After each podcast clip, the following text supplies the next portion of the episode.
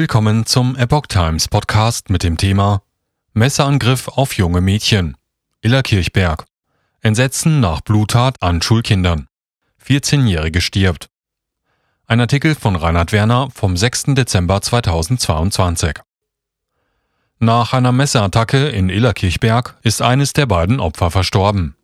Es ist nicht das erste Verbrechen an Minderjährigen in der Gemeinde. Nach der Messerattacke auf zwei minderjährige Schülerinnen am Montag, dem 5.12. in Illerkirchberg, Baden-Württemberg, ist die 14-jährige Etche S. an den Folgen ihrer Verletzungen gestorben.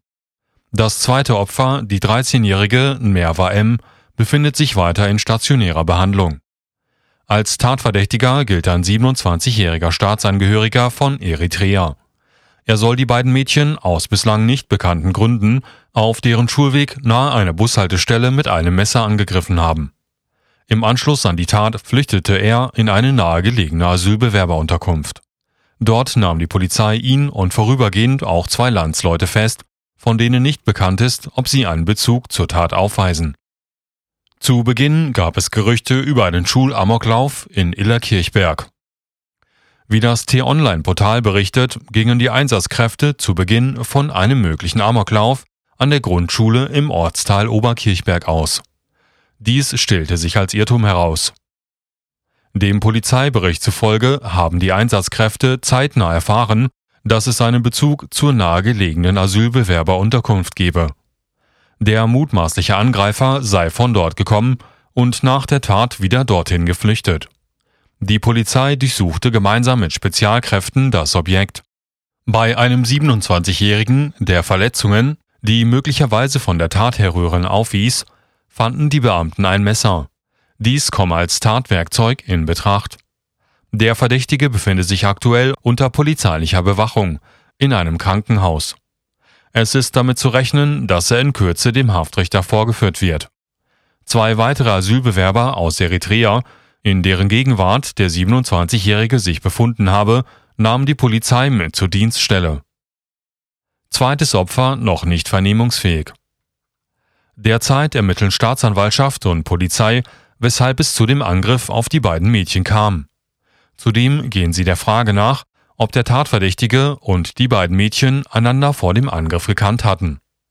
Das Todesopfer, Etche S., stammt wie ihre Freundin Nerva S. aus einer angesehenen deutsch-türkischen Familie.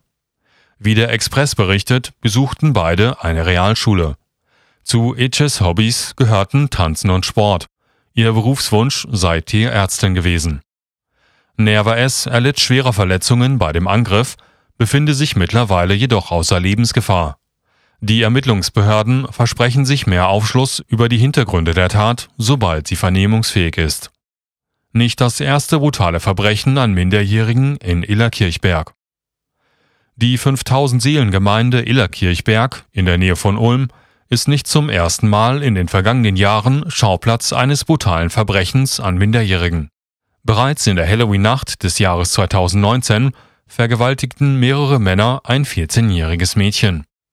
Damals nannte die Polizei den Ortsteil nicht, in dem das Verbrechen stattfand. Mehrere junge Männer aus Afghanistan und dem Irak hätten das spätere Opfer jedoch zuvor überredet, in eine Flüchtlingsunterkunft mitzukommen. Ein Betäubungsmittel soll mit im Spiel gewesen sein. Das Landgericht Ulm verhängte im März 2021 gegen vier Männer im Alter von 17 und 26 Jahren Strafen von lediglich etwas mehr als zwei Jahren. In der Begründung hieß es, die Vernehmung der Opfer habe sich als schwierig erschaltet und es seien Zweifel offen geblieben.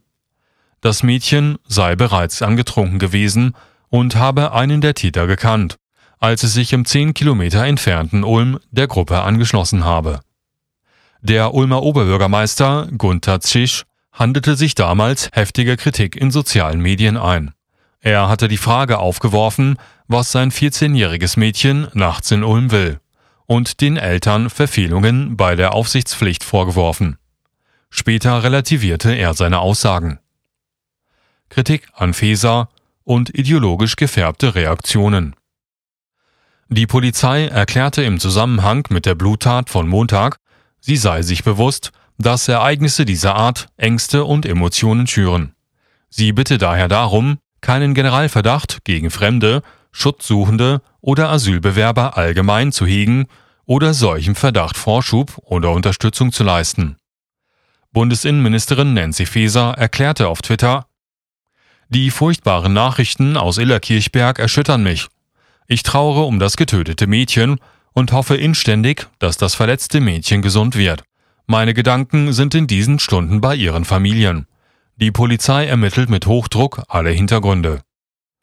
Dennoch dominierten schon bald reflexartige und ideologisch eingefärbte Kommentare die sozialen Medien. Einige nahmen die Tat zum Anlass für Rundumschläge gegen die Migrationspolitik der Bundesregierung und den angeblichen Bevölkerungsaustausch, obwohl die Opfer ebenfalls Migrationshintergrund haben. Andere, wie TV-Journalistin Dunja Hayali, das Patriarchat als Erklärungsansatz. Twitter-Nutzer warfen auch Innenministerin Faeser vor, ihre Äußerung erschöpfe sich in Textbausteinen.